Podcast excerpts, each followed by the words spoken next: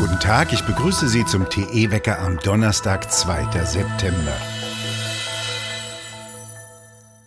Tschechien will Deutschland bei der Energiewende helfen. Präsident Seemann hat bei einem Treffen Bundespräsident Steinmeier versichert, sein Land würde seinem Nachbarn Deutschland aus der Patsche helfen, falls die deutsche Energiewende scheitern und es zu Versorgungsengpässen kommen sollte.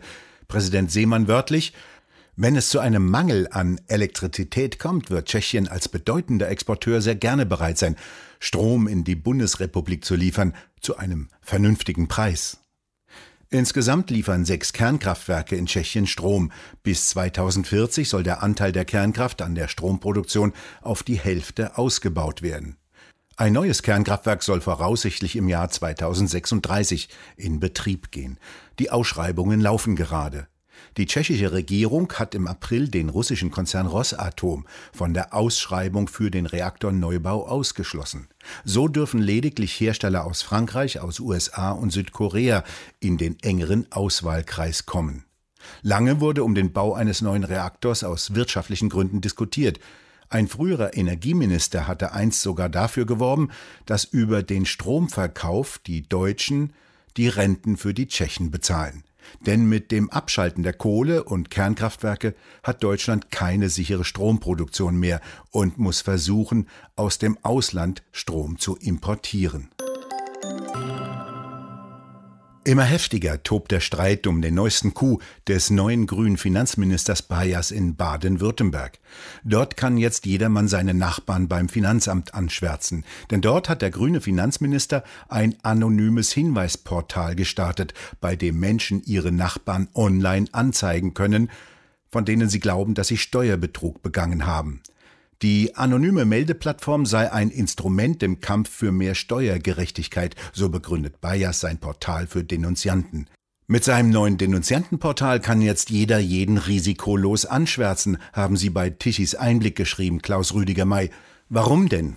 Es ist nichts dagegen zu sagen, dass jemand ähm, seinen Nachbarn anzeigt wegen Steuerhintergehen, aber dann soll er doch bitte schön dazu stehen und sagen, Moment, ich finde das, was du machst, nicht richtig, deswegen werde ich dich, wenn du dich nicht selbst meldest, dem Finanzamt melden. Das kann man dann ja machen.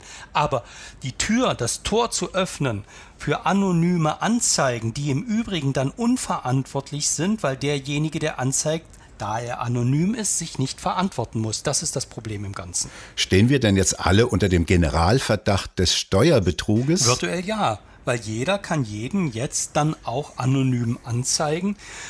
Und es muss ja auch gar nicht stimmen. Nur, wenn die Anzeige einmal läuft, dann wird er natürlich auch nachgegangen und dann haben Sie, unbescholten oder nicht, noch schlimmer, wenn unbescholten, die Aufgabe und ähm, die Arbeit, sich zu verteidigen und nachzuweisen, dass es so nicht ist.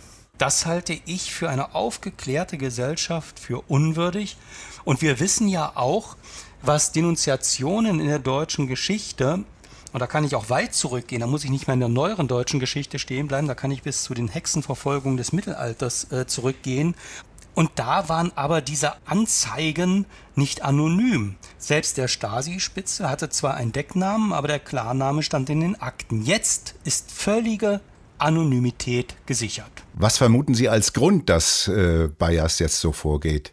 Also die freundliche äh, Vermutung wäre, man will in der Tat ähm, gegen Steuerhinterziehung vorgehen und man möchte sozusagen eine Form von Steuerehrlichkeit ähm, hervorbringen. Nur diese Form von Steuerehrlichkeit würde man leichter hervorbringen, indem man das ähm, Steuergesetz und die Finanzgesetze vereinfachen würde. Wenn wir unser Steuerrecht vereinfachen würden, hätten wir einen viel größeren Schritt getan in Richtung Steuerehrlichkeit.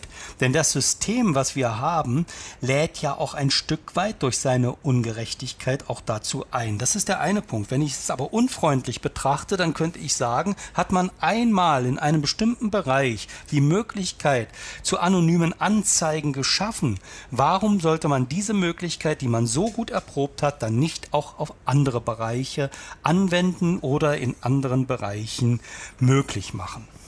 Solche nächsten Schritte hat bereits die grüne Kanzlerkandidatin Baerbock angesprochen. Gestern Abend sagte sie in einer Fernsehdiskussion, sie könne sich ein solches anonymes Portal auch auf Bundesebene vorstellen. Zunächst nur für Steuerdenunziation.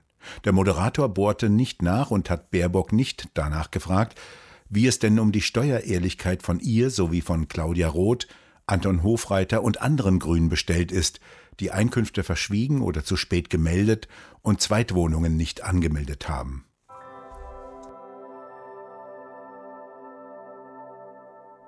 Keine strafbaren Handlungen hätten Mitarbeiter des bayerischen Gesundheitsministeriums begangen, die im vergangenen Jahr eine Million FFP2-Masken zu deutlich überhöhten Preisen gekauft und zudem noch mangelhafte Ware abgenommen haben. Die Staatsanwaltschaft München hat ihre Ermittlungen jetzt eingestellt. Die Lage habe sich im vergangenen Jahr derart dramatisch zugespitzt, zugleich seien bei Ärzten und in Rettungsdiensten zu wenige dieser Masken vorhanden gewesen, da sei einfach nachvollziehbar, so die Staatsanwaltschaft, dass sich das Ministerium selbst um schnelle Beschaffung bemüht habe. Wegen Korruption laufen noch Ermittlungsverfahren gegen weitere Beschuldigte, darunter gegen den ehemaligen bayerischen Justizminister und Landtagsabgeordneten Alfred Sauter von der CSU und gegen den Bundestagsabgeordneten Georg Nüßlein, der mittlerweile aus der CSU ausgetreten ist. Ab heute benötigt in Dänemark niemand mehr einen negativen Corona-Test oder gar einen Nachweis einer vollständigen Corona-Impfung. Das Land hatte als erstes einen Pass eingeführt. In öffentlichen Verkehrsmitteln muss seit zwei Wochen niemand mehr eine Maske tragen und ab dem 10. September sollen alle Einschränkungen wegfallen. Fast 72 Prozent der Bevölkerung hat sich die genetischen Impfstoffe spritzen lassen. In Thüringen sieht das Meinungsforschungsinstitut INSA die AfD mit 22 Prozent auf Platz 1 vor der SPD mit 21 Prozent. CDU und Linke kommen beide zusammen mit jeweils 18 Prozent auf den dritten Platz. INSA hat vom 16. bis 23. August 1000 Wähler repräsentativ im Auftrag der Funke Mediengruppe befragt.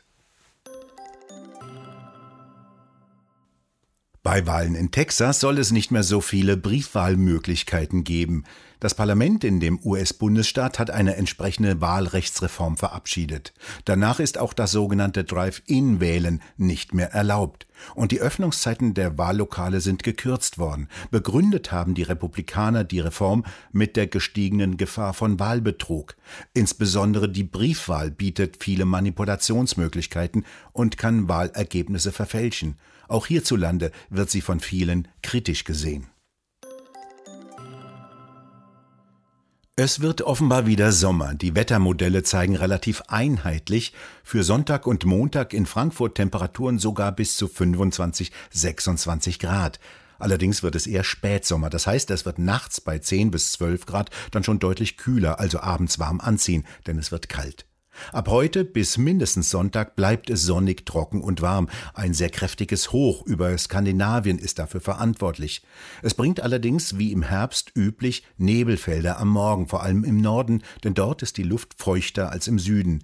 Und nach Süden wird's wärmer mit Temperaturen bis 25 Grad und im Osten eher etwas kühler. Wir bedanken uns fürs Zuhören und schön wäre es, wenn Sie uns weiterempfehlen würden. Wir hören uns morgen wieder, wenn Sie mögen.